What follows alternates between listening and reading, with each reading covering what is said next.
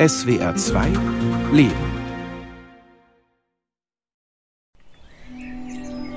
Ich öffne meine Augen. Der Tag bricht sich mit der Nacht. Goldene Stunde. Für den einen Himmel, für den anderen Hölle. Aufstehen oder noch liegen bleiben. Das frühe Aufstehen begleitet mich schon ein Leben lang. Wie ein Ritual beginnt mein Tag je nach Jahreszeit kurz vor oder mit dem Sonnenaufgang. Jedenfalls meistens gegen 6 Uhr. Dieselbe Prozedur jeden Morgen. Warme Bettdecke adieu, willkommen du schöner neuer Tag. Da braucht es keinen Wecker, meine innere Uhr sagt mir, wann es Zeit ist, obwohl es draußen vielleicht noch stockdunkel ist. Nach dem Aufstehen gibt es erstmal milden Grüntee, dann rein in die Sportklamotten, die Laufschuhe geschnürt und ab in den Wald.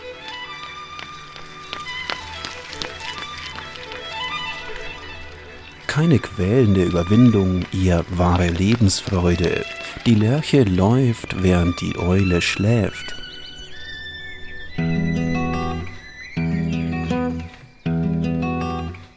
Morgendämmerung auf Schloss Blumenthal im Süden Deutschlands.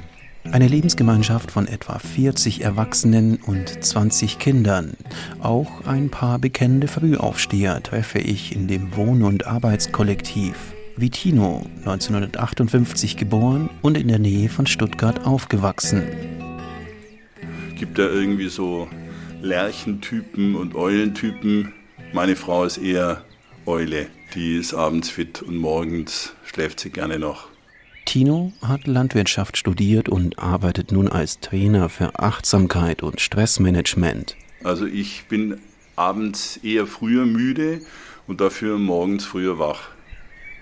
In der Lebensgemeinschaft auf Schloss Blumenthal ist Tino Geschäftsführer im dazugehörigen Hotel und dem Gasthaus.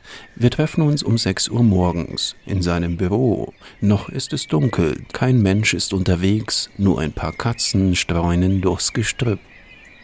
Manchmal wäre es für mich eine Folter, lange im Bett liegen zu bleiben, weil ich das Gefühl habe, jetzt möchte ich aufstehen, möchte ich mich bewegen, möchte ich was tun, will jetzt nicht mehr liegen. Gell? Morgenstund hat Gold im Mund, auch für den Physiker Matthias, der sich auf Schloss Blumenthal gerne schon vor Sonnenaufgang um die Esel kümmert. Ich genieße sehr diese Stille, die der Morgen hat, das ist auch dieses frische, neue, ähm, da ist der Tag noch ganz unberührt so. Auch die Stimmungen, die man hier morgens einfangen kann. 2006 kaufen acht Familien das Schloss von den Fuggererben und ziehen ein. Ein Schlosspark mit alten Ulmen und Buchen, eine kleine Kirche, eine solidarische Landwirtschaft. Sogar ein Dutzend Lamas gehören heute zum Schloss. Sepp wohnt hier mit seiner Frau Martina und ihrem gemeinsamen Sohn. Er Lerche, sie Eule. Von dem, wie ich das so mitgekriegt habe in der Kindheit, so oder mit den typischen Sprüchen, Morgenstund hat Gold im Mund oder der frühe Vogel fängt den Wurm und so, dass es schon ungefähr lohnt, äh, früh ranzugehen. So, da, da kommt man einfach voran und so. Also war vielleicht so ein bisschen so eine Prägung. Also man ist einfach bei mir im Dorf ja, früh aufgestanden. Es war alles sehr ländlich geprägt. Da waren es dann auch die Tiere, die einen, so jetzt mal, äh, da hat man eine Verpflichtung gehabt, da früh aufzustehen. Von meinem Biorhythmus bin ich wahrscheinlich tatsächlich ähm, eher die Eule, die abends ein bisschen länger und morgens ähm, dann auch länger schläft. Aber seitdem wir jetzt ein Kind haben, hat sich das irgendwie zwangsläufig geändert. Traum oder Wirklichkeit? Der Übergang von noch schlafen zum schon wachsein ist ein Schwebezustand, eine Zwischenwelt vor, mit oder auch mal nach dem Sonnenaufgang. Die Lerche singt gegen die Eule an. Lerchen sind die Frühaufsteher unter den Vögeln. Der hochtönende Gesang der Lerche ist demnach der Inbegriff von aufgeweckt, wach und agil. Graubraun gesprenkelt passt sich die Lerche ihrer Umgebung an. Sie lebt auf Wiesen und Weiden. Sie fliegt wellenförmig und läuft am Boden in geduckter Haltung. Alles an ihr wirkt unauffällig. Ich glaube, in der Gesellschaft sind die Frühaufsteher die eher angesehenen, so hier arbeiten und loslegen und nicht den Tag verplempern und nicht zu lange schlafen und so weiter. Egal ob der Wecker klingelt oder das Telefon läutet, alarmierende Töne reißen uns unsanft aus unserem Schlaf oder schon dem Arbeitsalltag. Ah, haben wir, wir haben heute einen Termin, gell? da habe ich wieder nicht drauf geachtet, aber das macht nichts, weil ich hier gerade am Schreibtisch sitze. Till Rönneberg ist Professor für medizinische Psychologie und untersucht seit gut 50 Jahren die innere Uhr und den Schlaf des Menschen. Ob er ein Morgen- oder Abendmensch ist, ein Früh- oder Spättyp, Lerche oder Eule, das verrät er nicht, wegen der Objektivität des Wissenschaftlers und der damit verbundenen Glaubwürdigkeit der Fakten. Aber ich, der Autor dieses Features, gestehe ihm sofort, ich war und bin schon immer durch und durch Lerche. Ein Frühaufsteher. Ja, weil ich eben gerne früh aufstehe, wollte ich dem Phänomen mal als Reporter nachspüren. Lob der Lerche, die Welt der Frühaufsteher. Till Rönneberg sieht das in Bezug auf unser Gesellschaftssystem kritisch. Ähm, ein Lob auf die Frühtypen kann ich leider nicht singen, denn die Frühtypen haben, den, das, die haben das große Los gewonnen in dieser Gesellschaft und brauchen überhaupt kein Lob, sondern sollten von ihrem hohen Ross runterkommen und einmal gucken, was der Rest der Bevölkerung für Bedürfnisse hat. Till Rönneberg plädiert in seinen Veröffentlichungen für das Aufeinanderzugehen der gegensätzlichen Lager. Sowohl der Früh- als auch der Spätaufsteher ziehen in bestimmten Bereichen den kürzeren. Die Lerche im gesellschaftlichen Kontext, die Eule im beruflichen. Wenn man um seine Biologie weiß, dann kann man viel, viel besser leben und kann auch sehr viel toleranter gegenüber anderen Menschen leben, die natürlich ein bisschen eine andere Biologie haben. Der Chronotyp, so nennt die Wissenschaft die innere Uhr der Lebewesen, ist ein grundsätzlich biologisches Phänomen, eingeschrieben in die DNA sozusagen. Dabei gibt es eben genauso individuelle Unterschiede wie im äußerlichen Erscheinungsbild von uns Menschen. Zum Beispiel Körper- und Schuhgröße, groß, klein, Augen und Haarfarbe, blau, grün, braun. Und so gibt es das auch bei der inneren Uhr. Denn eines der wichtigsten Qualitäten der inneren Uhr ist, sich in den Tag-Nacht-Rhythmus einzubetten. Also eine Phasenbeziehung zum Sonnenaufgang herzustellen. Und wie diese Phasenbeziehung aussieht, wie dieses Einbetten aussieht, ist eben hochindividuell und daher gibt es Leute, deren inneren Uhren sich früher einbetten und äh, Leute, deren inneren Uhren sich später einbetten und die Extremen nennen wir Lerchen und die auf der frühen Seite und Eulen auf der anderen Seite. Damit sich die anderen nicht ähm, unbenannt äh, fühlen, habe ich den Begriff der Taube, die also in der Mitte sitzt, ähm, erfunden, damit wir auch einen Begriff haben für die vielen Menschen, die zwischen den Extremen sitzen. Auf Schloss Blumenthal ist es jetzt kurz nach 6 Uhr morgens. Nieselregen, frische Luft, der Innenhof ist menschenleer. Ein paar Katzen schleichen über das Gras, ein leichter Windhauch in den Bäumen. Tino knipst das Licht in seinem Büro an. So, guten Morgen. Noch nicht ganz ausgeschlafen, oder? Noch nicht ganz ausgeschlafen, nee. Ja, das stimmt, weil zurzeit schlafe ich nicht so super gut. Da, wenn ich nachts aufwache, dann habe ich sehr viele Dinge im Kopf und dann schlafe ich nicht gleich wieder ein. Trotz unruhigem Schlaf, Tino ist ein überzeugter Frühaufsteher. Also ich bin jetzt nicht jemand, der dann noch stundenlang schlafen kann und sich nochmal rumdreht und nochmal rumdreht und was weiß ich, bis acht wäre vielleicht für mich weit lang geschlafen. Was ist so deine Zeit? Ja, so kurz vor sechs, manchmal halb sechs, manchmal viertel vor sechs. Das ist so die Zeit, wo ich wach werde. Und dann liege ich oft auch noch eine Weile, weil meine Frau ja auch später aufwacht. Ich meine, wir haben zwei getrennte Zimmer, aber trotzdem. Und äh, ja, dann tue ich so ein bisschen mich in den Tag rein, strecken, dehnen und mental einstellen im Bett, wenn man so will. Gell. Tino beginnt jeden Tag als Frühaufsteher mit einem Morgenritual. Nach dem Tee meditiert er zusammen mit seiner Frau. Sie frühstücken gemeinsam und dann geht es gegen 9 Uhr zum Morgenkreis für Besprechungen in der Lebensgemeinschaft Schloss Blumenthal. Eine humane Zeit, auch für die Eulen des gemeinschaftlichen Wohn- und Arbeitsprojekts. Bis dahin vergehen bei Tino drei Stunden. Auch um 6 Uhr morgens ist Matthias schon wach. Der 1968 geborene Physiker kümmert sich gerne um die Esel. Im Stall direkt gegenüber dem Wohnhaus der Lebensgemeinschaft. Wir haben uns zum Eselfüttern verabredet. Ja, guten Morgen. Guten Morgen, Matthias. Gehen wir gleich los? Ich muss noch einen Gummistiefel anziehen. Ja, okay. Sehr schön. Und wir treffen uns jetzt um kurz nach 6 Uhr morgens. Es ist noch gar nicht hell. Es regnet leicht. Das ist ein Wetter für dich zum Frühaufstehen. Manche Ja, ich- drehen sich wahrscheinlich jetzt gerne um, wenn sie aus dem Fenster schauen. Genau, ich mag das gerne. Ich mag es auch gerne, wenn es ein bisschen regnet. So. Das ist frisch, genau. Das ist auch das, was der Morgen für mich ist. Das ist so was Frisches. So. Und genauso ein bisschen eine milde Temperatur heute. Das ist auch immer schön, so das verschiedene Wetter zu spüren, wenn man morgens rausgeht. Ich mache das ja drei Tage in der Woche, dass ich Esel fütter. Und es ist noch Stille, meistens in der Früh. Das finde ich immer sehr schön. Und die Esel, die wollen natürlich um 6 Uhr morgens gefüttert werden, oder? Die haben Hunger. Ja, die fangen dann schon irgendwann zum Schreien, nur wenn es mal später wird. Genau, dann werden die anderen auch zu früh aufstehen, hier die wohnen, weil die Esel, die sind natürlich ganz schön laut. Ja. Die machen sich dann bemerkbar. Wunderbar, dann schauen wir mal Genau. zu den Eseln. Ja, es ist noch ein bisschen dunkel, aber man sieht so einen Eselkopf. Zwei Esel gibt's. Chico und Stefan. Chico und Stefan. Einer etwas heller und der Der andere dunkler und größer, genau. dunkler. Aber es ist so deine Zeit, oder? So um 6 Uhr morgens rum aufstehen. Sechs, äh, so genau. mm, Genau, das ist so eine gute Zeit für mich. Ich genieße sehr, diese Stille, die der Morgen hat. Das ist auch dieses frische, neue. Ähm, da ist der Tag noch ganz unberührt so.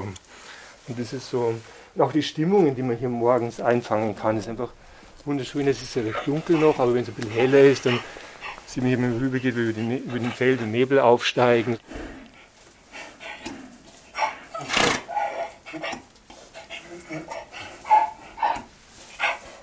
Okay, so klingt ein Esel um 6.15 Uhr morgens, wenn er Hunger hat. Aber man ist doch schon sehr alleine eigentlich morgens, oder? Oder Also, genießt du das auch, dass du morgens Ja, alleine wenn, bist? wir jetzt eh mit, mit 44 Leuten zusammen wohnen, wir sind 44 erwachsene, 22 Kinder, ähm, da ist man auch nur nicht alleine hier. Ja. Und ich bin tatsächlich jemand, obwohl ich in einer Gemeinschaft lebe, ähm, der auch, ich bin eigentlich auch ein bisschen so Einzelgänger oder bin gern für mich auch. Ja. Ich genieße es, alleine zu sein auch so. Und vielleicht bin ich auch, habe mir auch das den, irgendwo, was ich mir auch den Morgen ausgesucht, da wach zu sein, weil ich da mehr Zeit habe, weil es gut geht, auch für sich zu sein.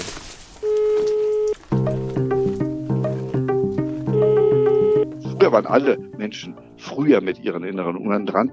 Dass wir heute so große Unterschiede haben und generell so spät sind, liegt daran, äh, dass äh, wir eben gegenüber dem Signal, welches die inneren Uhren stellt, völlig anders leben, indem wir tagsüber kein Licht mehr bekommen, weil wir immer in Räumen sind und nachts keine Dunkelheit mehr bekommen, weil wir immer Licht anmachen. Und dieses Schwächen der äußeren Signale hat dazu geführt, dass die meisten inneren Uhren oder fast alle inneren Uhren sehr viel später geworden sind, was wiederum dazu führt, dass wir jeden Morgen einen Wecker brauchen, wenn wir zur Arbeit gehen. Ähm, äh, über 80 Prozent der, der arbeitenden Bevölkerung äh, braucht einen Wecker, um, um rechtzeitig aufzuwachen. Ähm, was früher, als sie noch Landwirt waren und draußen gearbeitet haben und nachts wenig Licht drinnen gehabt haben, ähm, äh, nicht der Fall war. Da brauchten sie keinen Wecker.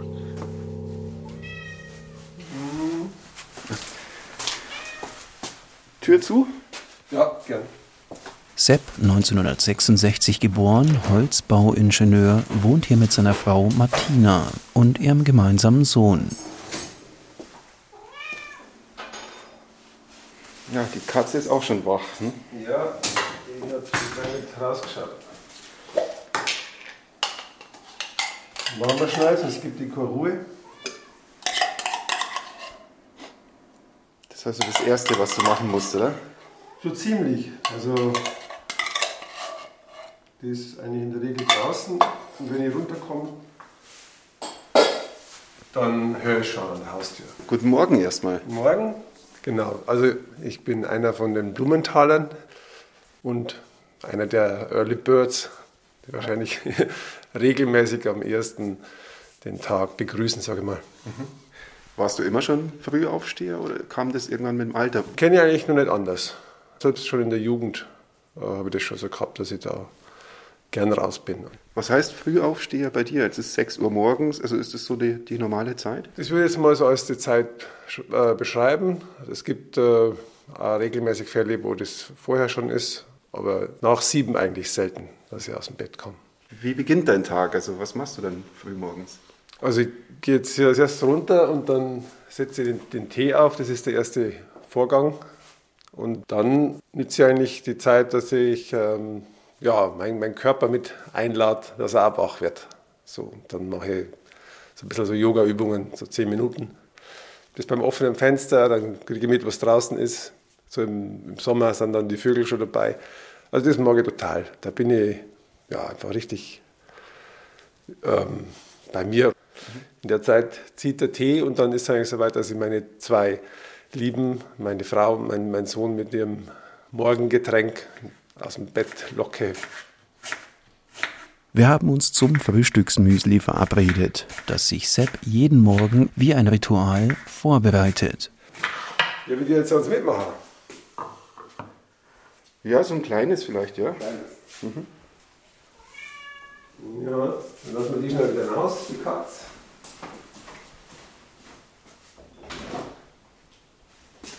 Ich habe es letztens schon festgestellt, als ich mit Matthias bei den Eseln war. Ja. Und dann äh, sind wir auch zu den äh, Lamas runtergegangen. Ja. Und sowohl Esel als auch Lamas, die waren natürlich um 6 Uhr morgens auch schon auf den Beinen. Ja. Ja. Und bei der Katze merkt man es jetzt auch. Also irgendwie sind die Tiere sind, sind Frühaufsteher, habe ich das Gefühl. Schon, ja. Die warten eigentlich bloß drauf, dass, also unsere Katz, dass sie was mitkriegt, dass äh, ein Leben in die Bude kommt. Ja, finde ich auch schön, wenn die dann in der Früh dann mit, ähm, mit reinkommt. Also die Tiere sind vielleicht die besten Freunde des Frühaufstehers. Das ist ein schöner Gedanke, ein schönes Bild, ja. Die Esel, die Lamas, die Katzen, sie sind frühmorgens aktiv. Nicht nur die Lerche liebt also die blaue Stunde, die Zeit kurz vor Sonnenaufgang, wenn das Licht weich ist und die Nacht sanft im noch jungen Tag verschwindet. Das Tier ist des Frühaufstehers bester Freund. Oder umgekehrt, klingt etwas wie zu vorindustriellen Zeiten, wie im archaisch-ländlichen Lebensalltag. Doch nicht nur in landwirtschaftlichen Berufen müssen die Menschen auch heute noch zeitig aufstehen, egal welcher Chronotyp sie sind. Das sind noch all die Dienstleistungsberufe, von Bäckern bis zu Zeitungsboten, die frühmorgens schon unterwegs sind oder sein müssen. Das führt zu Riesenproblemen, auch gesundheitlichen Problemen. Der Grund dafür liegt aber eigentlich eher in unserer moralischen Vorstellung ähm, von sowohl, wer früh anfängt zu arbeiten, ist, ist besser als derjenige, der spät anfängt zu arbeiten. Dass verschiedene Menschen mit so viel verschiedenen inneren Uhren überhaupt durch alle Schichten rotieren müssen, kommt daher, weil die Menschen bis vor kurzem nichts über die Biologie, die dahinter steckt, wussten und somit eine demokratische Lösung gesucht haben, nämlich jeder muss mal die Morgen-, Nachmittags- und die Spätschicht oder Nachtschicht machen, sonst ist es ungerecht. Wir können also voneinander lernen, der Früh vom Spätaufsteher und auch die Eule von der Lerche. Durch Empathie und Verständnis gelingt uns dabei ein harmonischeres Zusammenleben. Das ist selbst innerhalb der Familie äh, ein Thema. So. Vielleicht ein ganz deutlicher Aspekt, äh, der das ausdrückt, ist, dass wir getrennte Schlafzimmer haben. Ähm, das ist von, also von Anfang an, weil der Rhythmus einfach sich um ich sag jetzt mal zwei Stunden versetzt abbildet und ich das in der Früh dann als unangenehm empfinden würde, wenn ich dann da schon rausgehe und das äh, dazu führt, dass ich den anderen im, im Schlaf dann störe. So. Während Sepp frühmorgens schon meditiert, den Tee zubereitet, uns von seiner Welt der Lerche erzählt und das Obst in sein Müsli geschnitten hat, kommt nun seine noch etwas verschlafene Frau in die Küche. Vom Chronotyp her eher Eule als Lerche. Wir stehen an der Balkontür. Ähm, ich bin Martina und lebe hier in Blumenthal mit meiner Familie. Und gerade aufgestanden? Um Ähm, 6.30 Uhr. Ja, ich bin gerade aufgestanden. Ich bin schon ein bisschen länger wach und lag noch im Bett und dachte aber, ja, jetzt gehe ich runter und hole mir meinen Morgentee. Aber du wirkst schon noch ziemlich verschlafen. Ähm, und ich habe es jetzt auch erfahren von Sepp, dass du eigentlich eher der Spättyp bist. Kein Frühaufsteher. Also ähm, ja, von meinem Biorhythmus bin ich wahrscheinlich tatsächlich ähm, eher die Eule, die abends ein bisschen länger und morgens ähm, dann auch länger schläft. Aber seitdem wir jetzt ein Kind haben, hat sich das irgendwie zwangsläufig geändert. Und ähm, ich glaube, so richtig lang kann ich gar nicht mehr schlafen. Aber ich würde wahrscheinlich so bis acht oder ja, wenn ich schon bis acht, neun schlafen kann, ist schon super. Gab es denn zwischen euch mal ein bisschen Konfliktpotenzial also bezüglich auf Eule und Lerche? Mm, nee. Nee, da haben wir uns eigentlich gut so sein lassen können. Mit dem morgens und abends. Das überlege ich gerade. Ähm, Sepp, erinnerst du da irgendwelche ähm, äh, Konflikte an dem Punkt mit unterschiedlichen Rhythmen?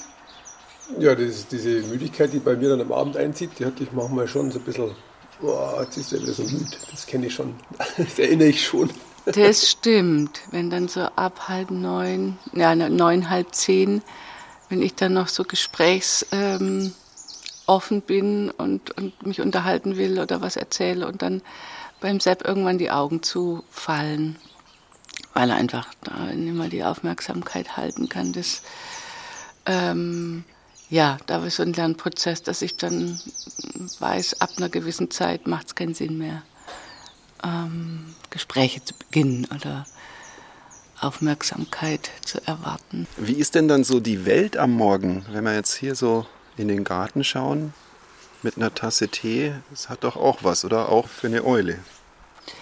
Absolut. Also ich kann das, wenn ich dann früh aufstehe, auch total genießen, diese Unberührtheit und diese ähm, ja, auch Ruhe, die dann entsteht. Das ist aber die, eine ähnliche oder vergleichbare Qualität in der Nacht, wenn alles schläft und ich kann so für mich sein und noch vor mich hin wursteln und da so einfach die Zeit für mich genießen. Wunderbar. Vielen Dank. Ich wünsche dir einen schönen Morgen dann. Ja, ich gehe noch mal ins Bett. vielen, vielen Dank. Sehr gerne. Tschüss.